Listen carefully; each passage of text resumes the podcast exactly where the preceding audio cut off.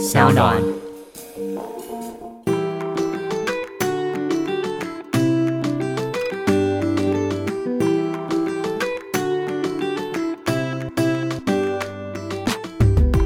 欢迎回到 IB 爱公威，今天呢邀请到的是国际级的职业国标舞选手，让我们欢迎 Miss 郑希杰，欢迎。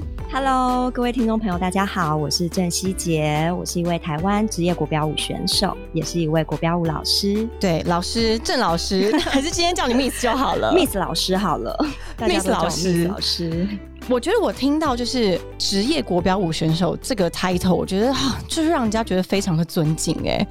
你是不是走到哪都有风？而且你还是国际级的，没有到走到哪都有风，但是在台湾走起来还可以。还是可以就是小雀跃的跳步这样子。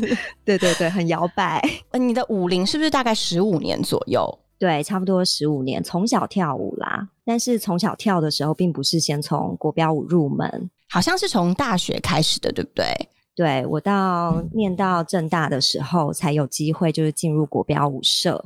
对，然后就一路慢慢慢慢的，听说你也是一个叛逆的孩子，我是耶，因为爸妈都觉得我应该要好好的，嗯嗯，当公务员，这完全不符合你的个性吧？完全没有办法合在一起啊！所以我那时候跌破他们的眼睛。对，没有任何人可以想象得到，可能公务员的形象外表，可是他却可以成为一个国标舞选手。所以这两条完全不同的路，是不是在你高中的时候，那时候是不是曾经要希望自己可以专门的走舞蹈这条路，所以考了一个林怀民老师的一个学校？对，其实我小时候学跳舞的时候，是从国小、国中都念舞蹈自由班。哦，所以一直是专科的学校这对，其实我是在专科里面在学习，然后成绩也都还不错。然对后当时就是我们从国中到高中会有一个全国高中的舞蹈自由甄试，然后那时候考完了之后呢，我们理应当是放榜之后，你就再也不能就是去报名什么高中联考。但是当时嗯我的那一届刚好有林怀民老师他所创办的台北艺术大学七年一贯制舞蹈系，所以就等于你国中毕业之后，你就可以去念大学啊，你可以当先修班的学生。然后那一年我就去报考了，结果就考上了。第一届对不对？对，他是第一届。那考上之后呢，因为他是大学的体系，从国中开始就是直接进入大学的体系。对对对对对，你就直接接大学体系，所以我就可以同时也保留我去考高中联考的资格，然后保留这一个去念大学的资格。那那时候我妈妈就跟我讲说，那你就去考考看高中联考啊。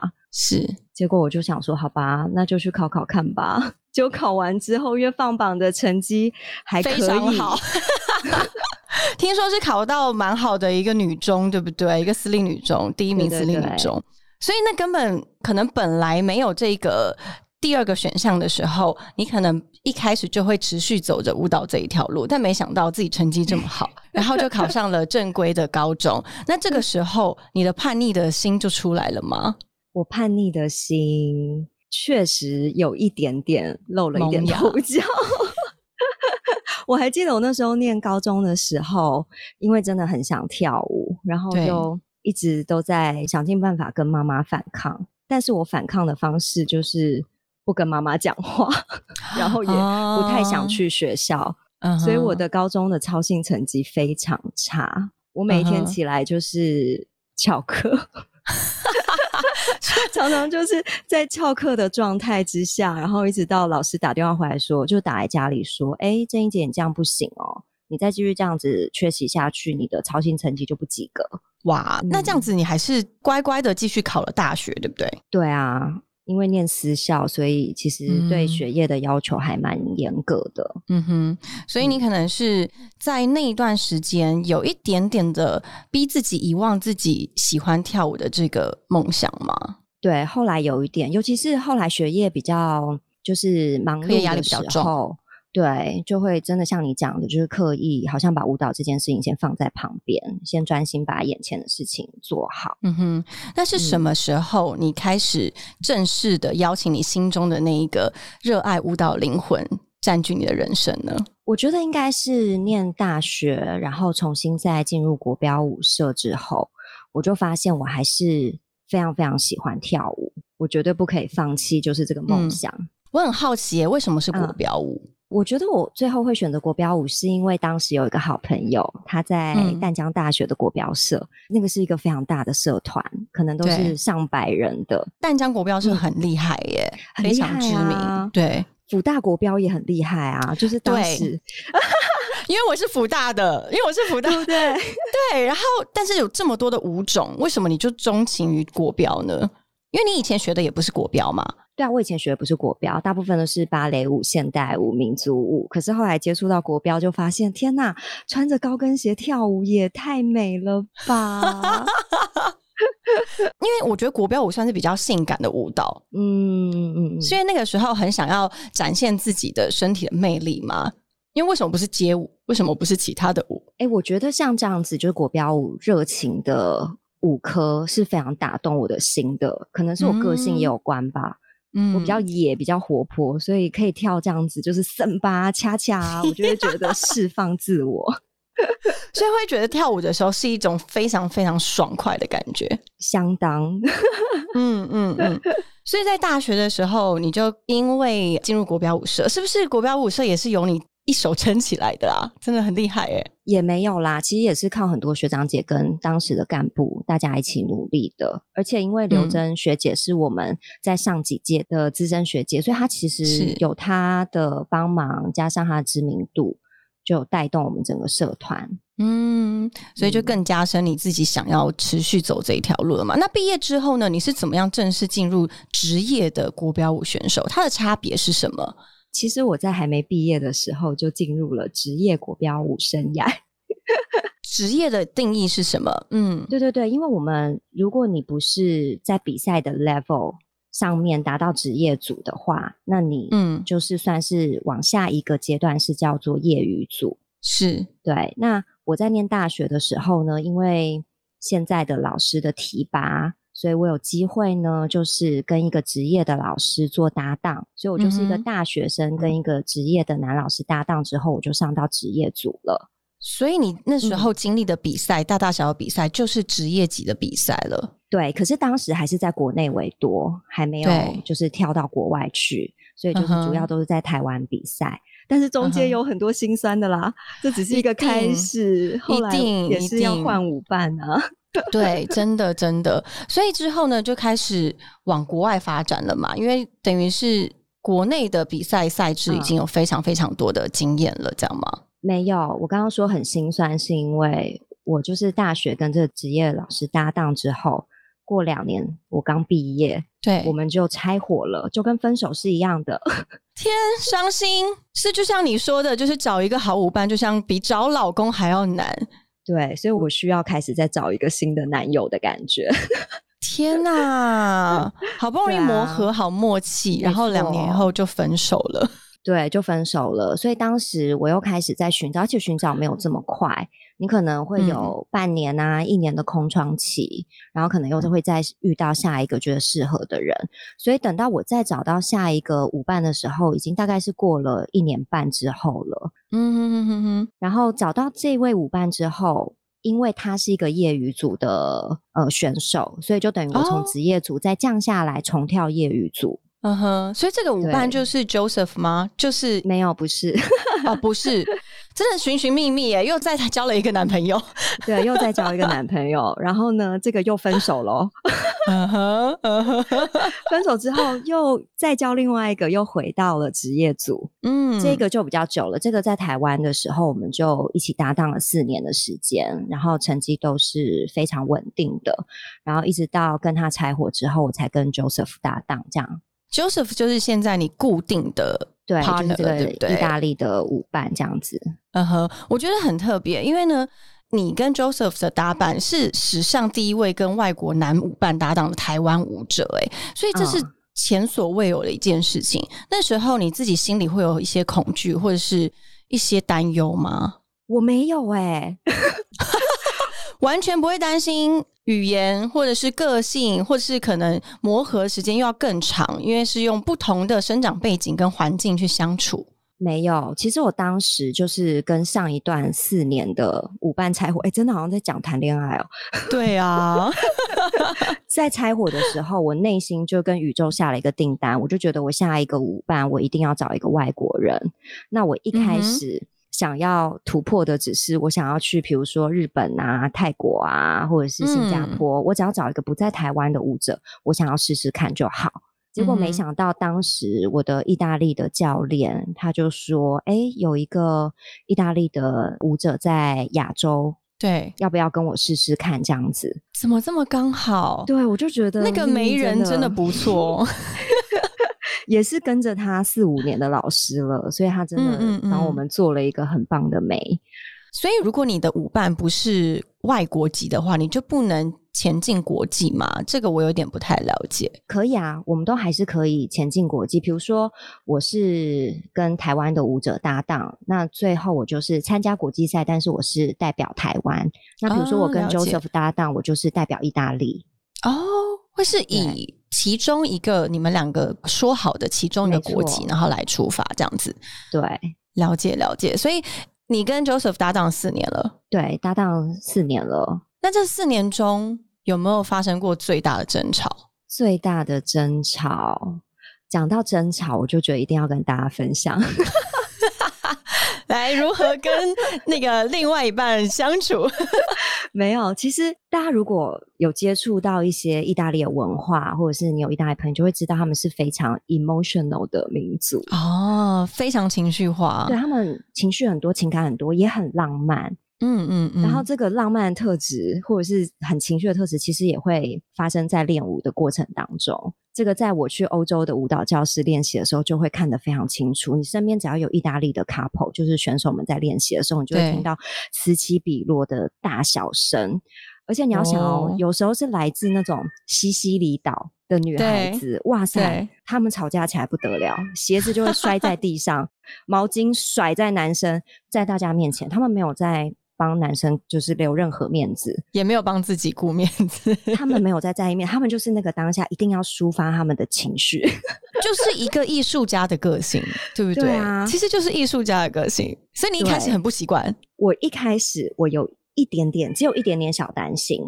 嗯，但是后来我跟 Joseph 相处的时候，我就发现太好了。他没有这个问题。Joseph 他不会讲中文。我也不会讲意大利话，我们只能用英语沟通啊。你们用第三方的语言，所以两个人其实都很容易词穷，很穷哎。你说十一住行的话可以，但是你要讲到一些更深入关于跳舞的描述内容，我们两个就会要争吵的时候看着彼此，然后就一片沉默，就反而更有时间去好好的去梳理你们的情绪，对不对？对。然后我觉得他也是 EQ 很高的男生。他发现那个当下已经准备要爆破的时候，他就会说：“那我先出去外面透个气。”哦，所以你们的相处方式是这样的，应该算是很幸运吧？我觉得很幸运呢。对你从前的经验，可能是会很火爆的场面，但是这一次遇到 Joseph，他是一个相较而言比较冷静的伙伴，对不对？其实我们两个觉得要跨国搭档已经是很不容易的事情，我们都要飞来飞去。所以，与其要把那些时间浪费在争执上面，我们宁可拿来练习。你们练习的时候是会找约定好一个你们中间近的距离，然后去练习吗？还是会飞到各自的国家去？我们会按照就是赛季去做一些规划。然后，比如说，我们都是十天在台湾，十天可能在巴厘岛，因为他那时候的 base 是在巴厘岛，我们十天在巴厘岛。哦，对，你们是不是有在巴厘岛闭关半年？对，半年很久哎。蛮久，但是是断断续续，因为我们都还是要工作嘛。嗯嗯嗯嗯嗯，对。但是我们会有比较长的时间，可能有一个月的时间会在那边，然后可能休息一个礼拜到两个礼拜，然后再回去。哦，所以也是飞来飞去，对，都是飞来飞去。那我们就会互相配合这样子。嗯，真的就像谈恋爱一样，哎，真的就像谈恋爱。而且其实我听过非常多，就是。大家的猜想跟臆测都会觉得国标舞的 couple 是不是真的在现实生活中很容易发生火花？你自己觉得呢？如果你要我客观来讲的话，嗯我觉得确实是。因为就是那个肢体接触，然后你们要想着这个音乐气氛。因为我曾经看到你一个访问上面写说，今天你们的比赛的是没有指定歌曲的，是放了什么歌，你们就要及时的表现出来。对对，然后你还说，如果今天是一个非常要火辣，然后要很恋爱的歌的时候，你就会眼睛冒着爱心看着就，我就觉得哇，如果你们没有火花，怎么可能？所以是不是真的很多 couple 都会最后变成情侣？其实蛮多的耶，然后蛮多最后也是会走入婚姻的，嗯，对啊，所以大家的猜测其实是确实有那个成分在，但是也也是有人都是以工作的伙伴为相处的，我跟 Joseph 对。就是啊，哦，我觉得其实是不是很像演员？因为你们今天演部戏的时候，你们可能真的就要在工作里面达到你们要的情绪，可是其实下戏之后就回到自己的生活中。对，没错，而且你们现在其实就像是一个工作上的好伙伴，也是一个好的朋友吧，生活中也是好朋友。对我跟他其实更像是家人，因为我嗯们真的是在异地一起打拼很长的时间，对，对啊，所以两个人感情非常的紧密，这样。那你们在国外这样子比赛的时候啊，就是嗯都是飞到你们不是自己国家的地方比赛，对不对？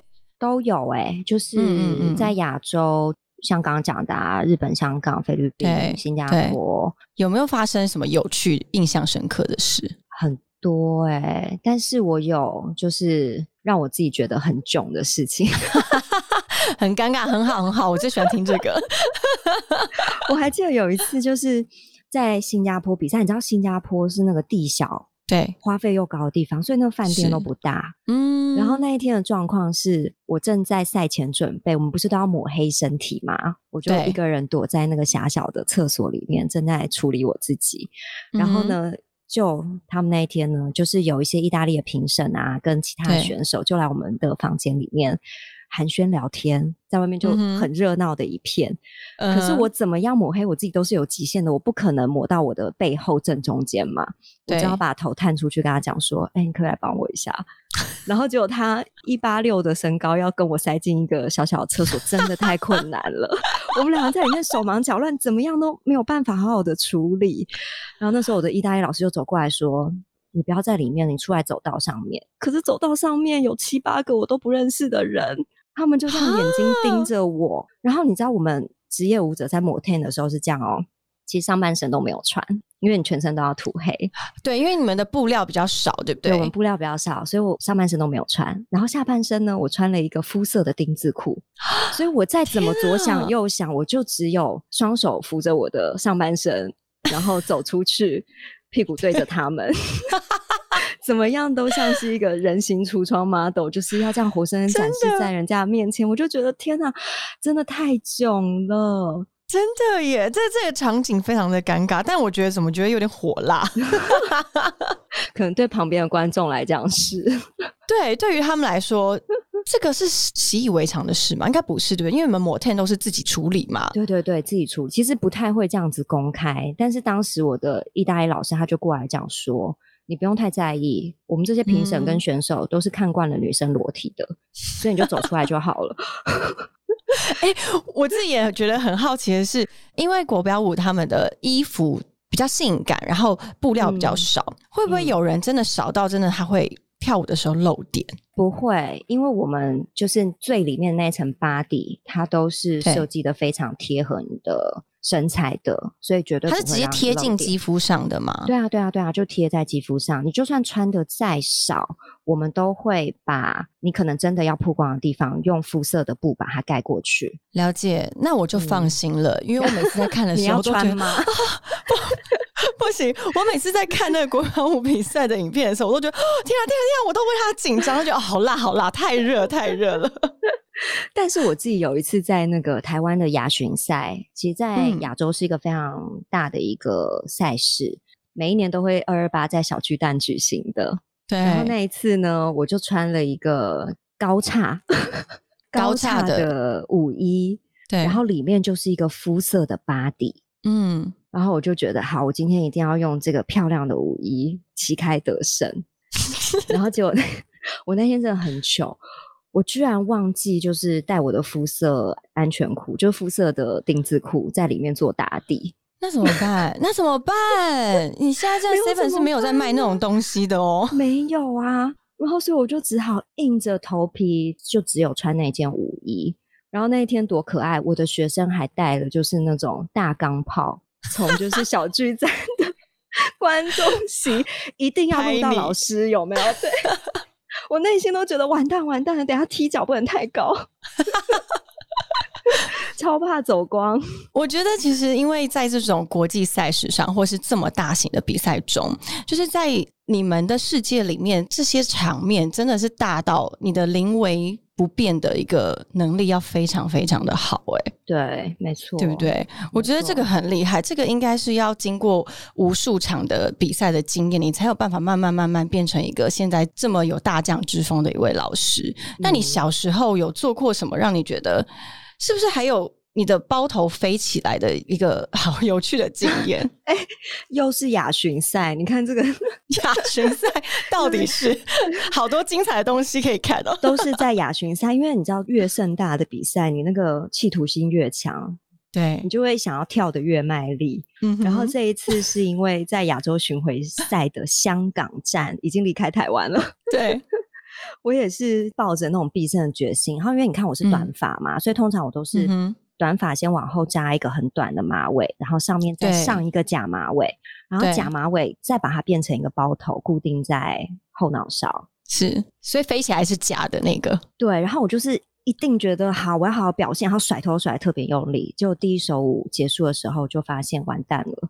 包头已经开掉一半，后面还有三首舞要跳，所以你知道在后面继续跳的时候，那包头很像在我后面呱呱叫，它就一直开合、开合、开合，我做什么它一直开合，后面就是有一个恐龙嘴巴在那边一直，鳄鱼嘴巴开开关关讲话。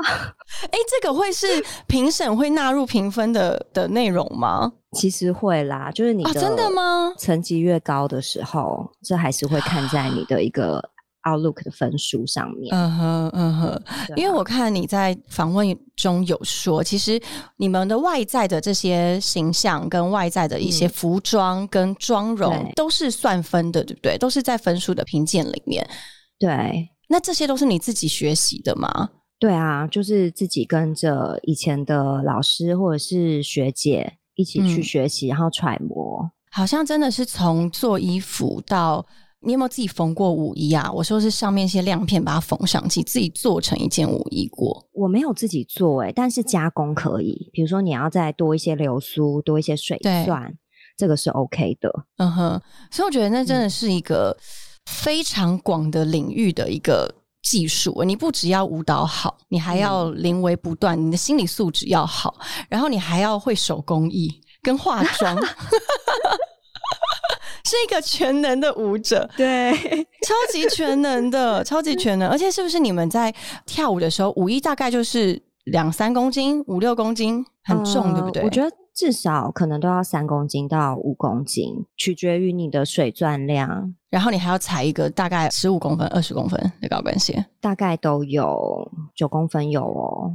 我真的无法想象，因为通常啊，像女生真的很喜欢踩在高跟鞋上那种漂亮的样子，可是真的不能踩这么久。你自己穿着这么高的舞鞋，最长时间跳过多久的时间？我觉得真的有时候练舞很凶的时候，四到六个小时跑不掉。哎，四到六个小时，对，四到六个小时，你就是要一直踩。然后如果是分早上、下午场练习的话，有可能都是八个小时。天哪，嗯，所以。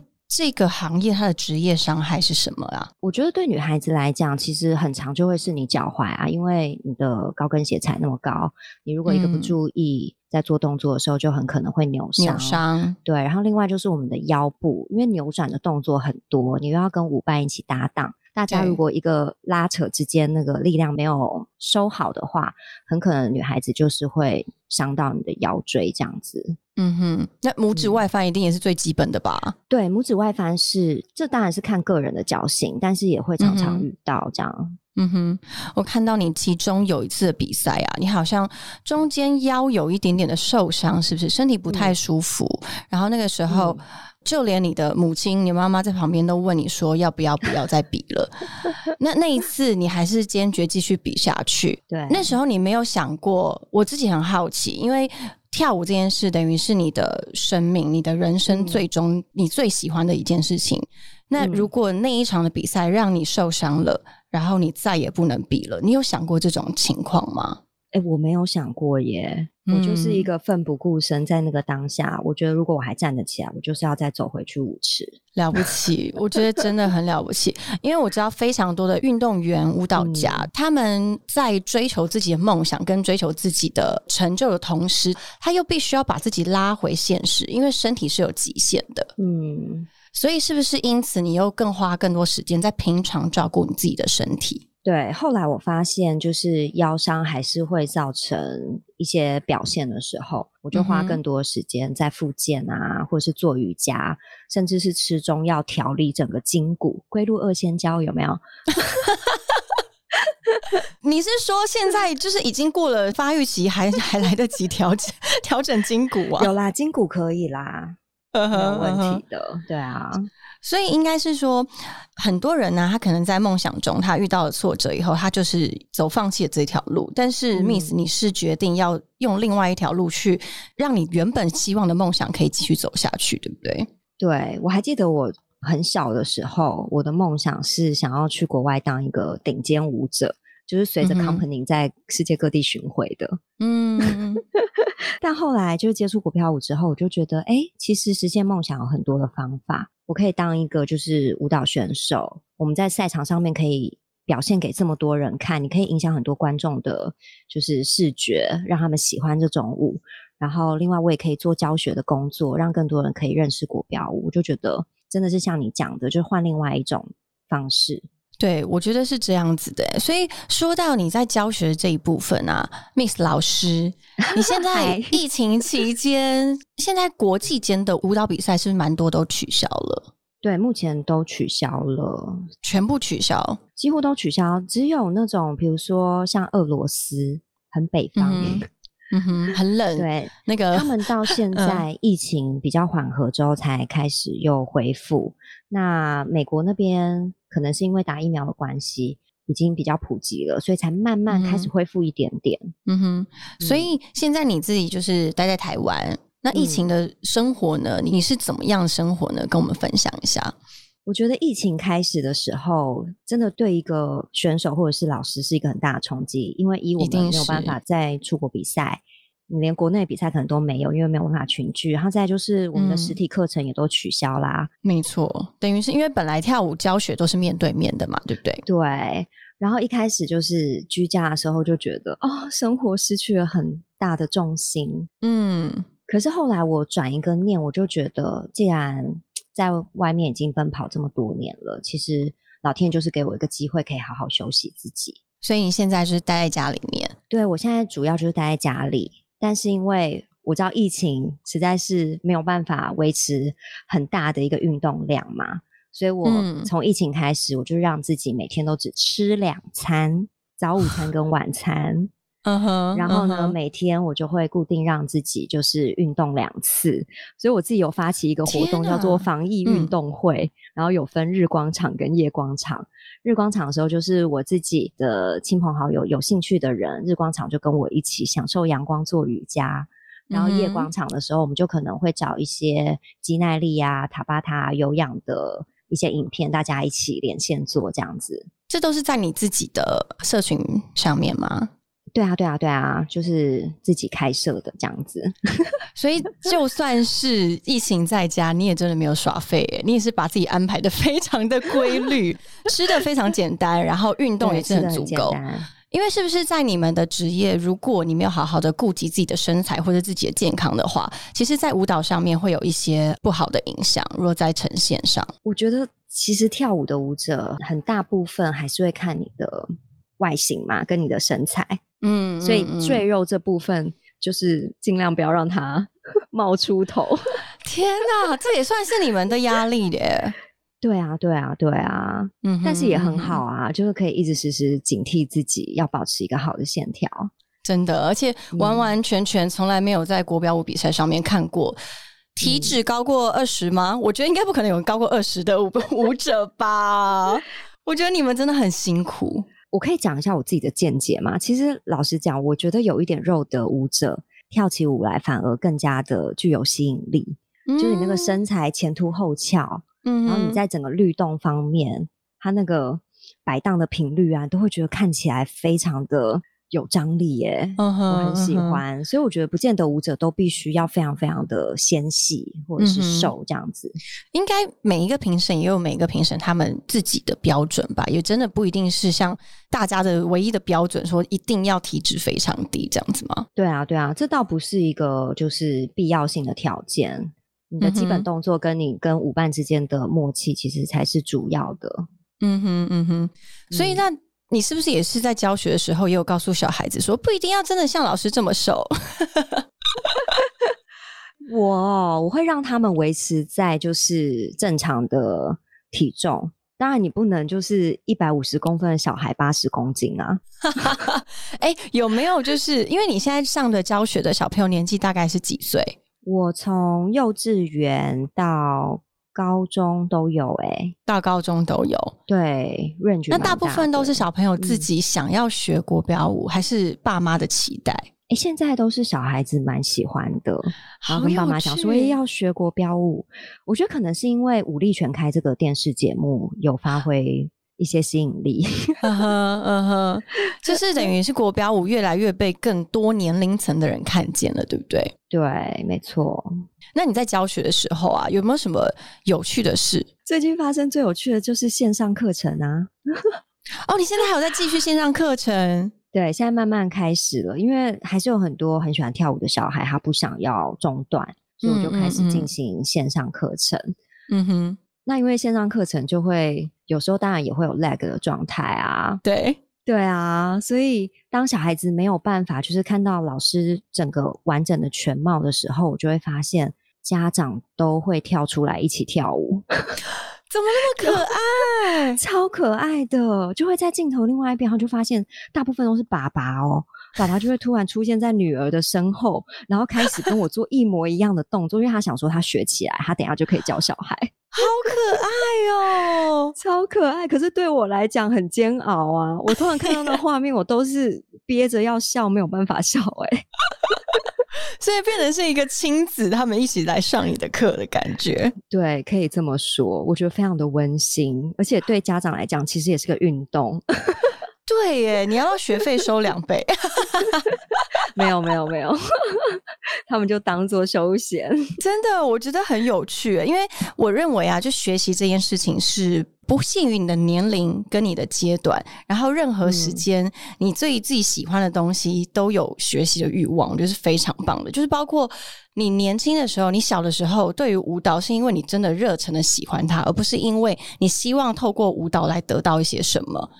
嗯嗯嗯嗯，我觉得这种简单的热忱跟热情是从小朋友开始萌芽，是最单纯、最美好的一件事。没错，我很同意耶。像我主要教学，我都希望是可以启发孩子，他们可以真的对舞蹈是有有一个很真、很真诚的一个心，在好好的跳舞，好好 enjoy 他们的身体。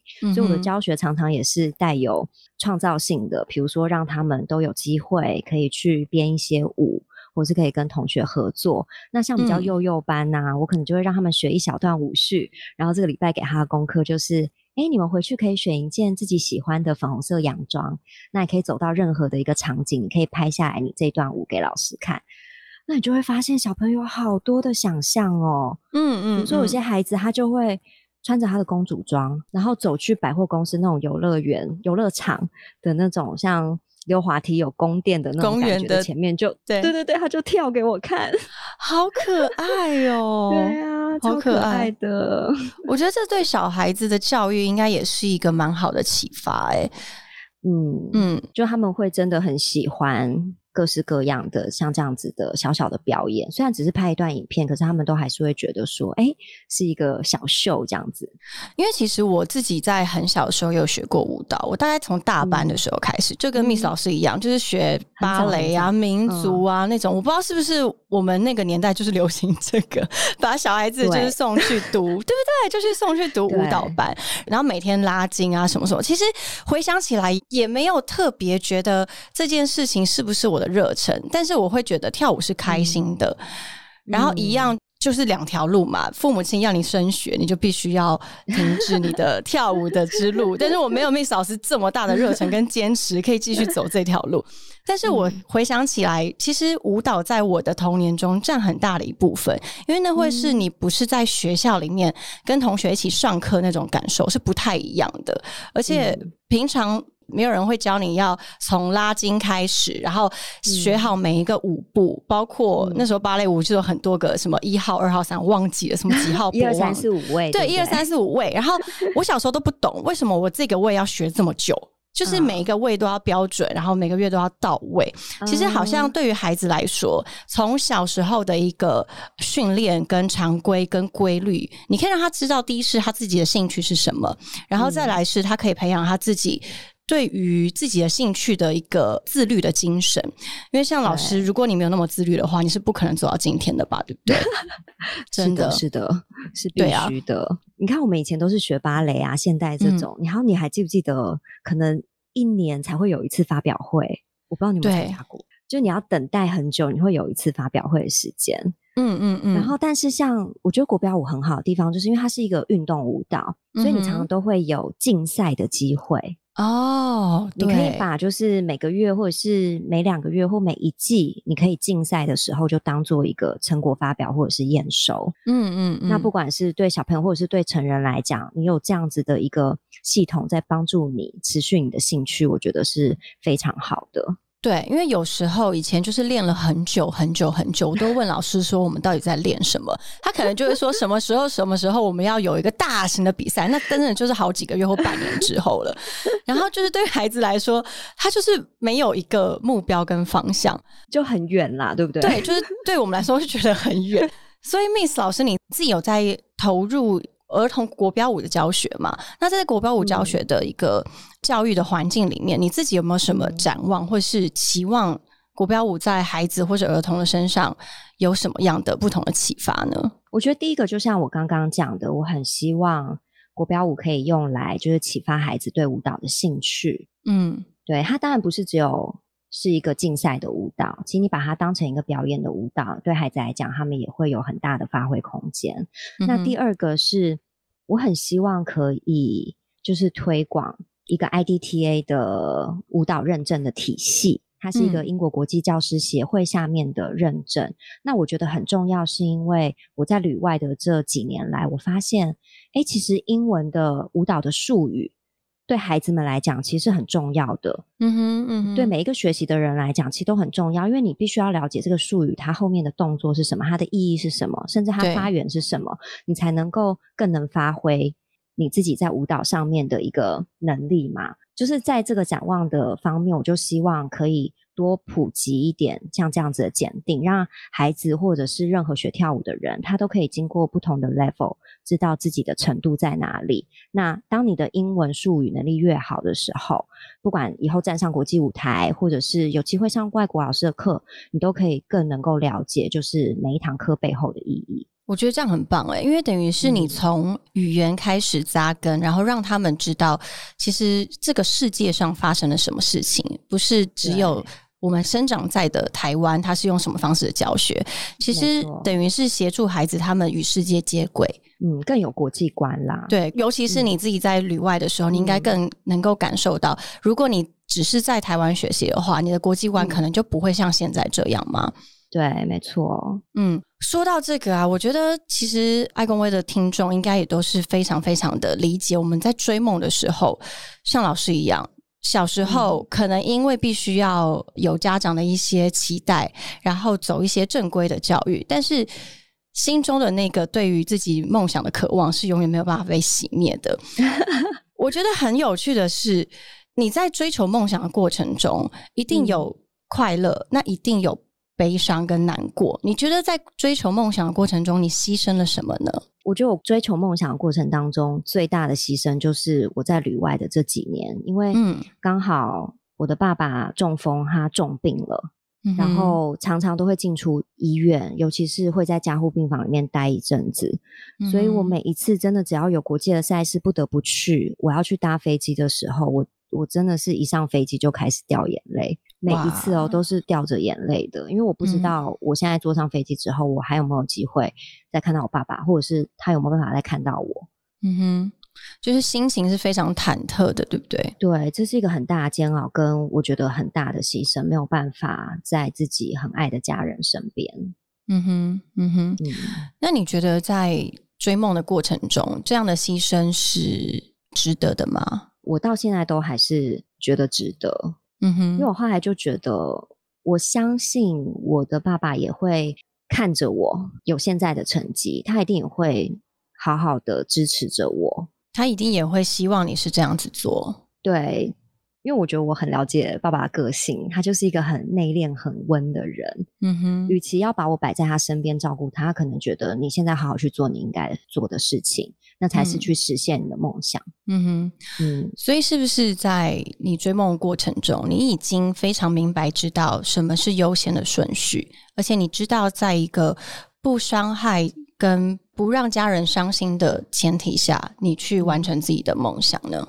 嗯，对，我觉得我是一个 priority 看得很仔细、很清楚、很透彻的一个人。嗯嗯嗯，对啊，有些事情我会知道，现在不做，它就没有下一次了，是，所以我必须一定要迈开这个脚步去做，不管后面背负可能有多大内心的煎熬，或者是觉得辛苦的地方，我都会觉得我必须要去做。嗯，所以我觉得啊，就是一定非常多的听众们，他们在追梦的过程中，他们会怀疑自己，然后会很担心自己当下做的决定，未来会后悔。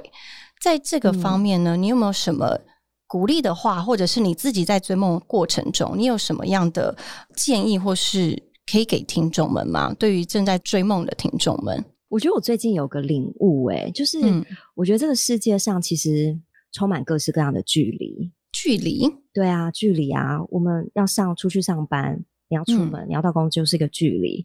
嗯你上班的时候，你有业绩压力，你要达到那个业绩，也是一个距离。好，我们出去吃个东西，你连吃饭要夹菜，夹到你喜欢的那样菜，你是不是也要完成有一个距距离，对，对我后来就觉得，距离这件事情，它其实是一个推动的力量。诶，就当我们在完成每一件事情的时候，它看起来其实就像是从一个起点走到终点，你从现在走到未来。所以我想要分享给就是在追梦的朋友们，如果你现在觉得你的梦想跟现实它有一个差距，有一个距离，其实你只要好好的缩短这一段距离，每一天呢都为你的梦想做一件事就好，不多不少，你只要做一件事就好。我相信有一天你就会跟你的梦想就是并肩站在一起。越来越近，是不是？就像你之前在有个媒体上面，你有说过，有梦想就是有六十分，剩下的四十分你就慢慢的、慢慢的、稳稳的走到终点就可以了。对，用你自己的方式走到终点。好的，今天非常谢谢 Miss 老师来 IBI 公威。那希望呢，这节听众听到老师追梦的过程，跟他过去的学习的，不管是酸甜苦辣，都可以幻化成你自己在追梦的力量。那我们下次见喽，谢谢老师，谢谢，谢谢大家，拜，拜。拜拜。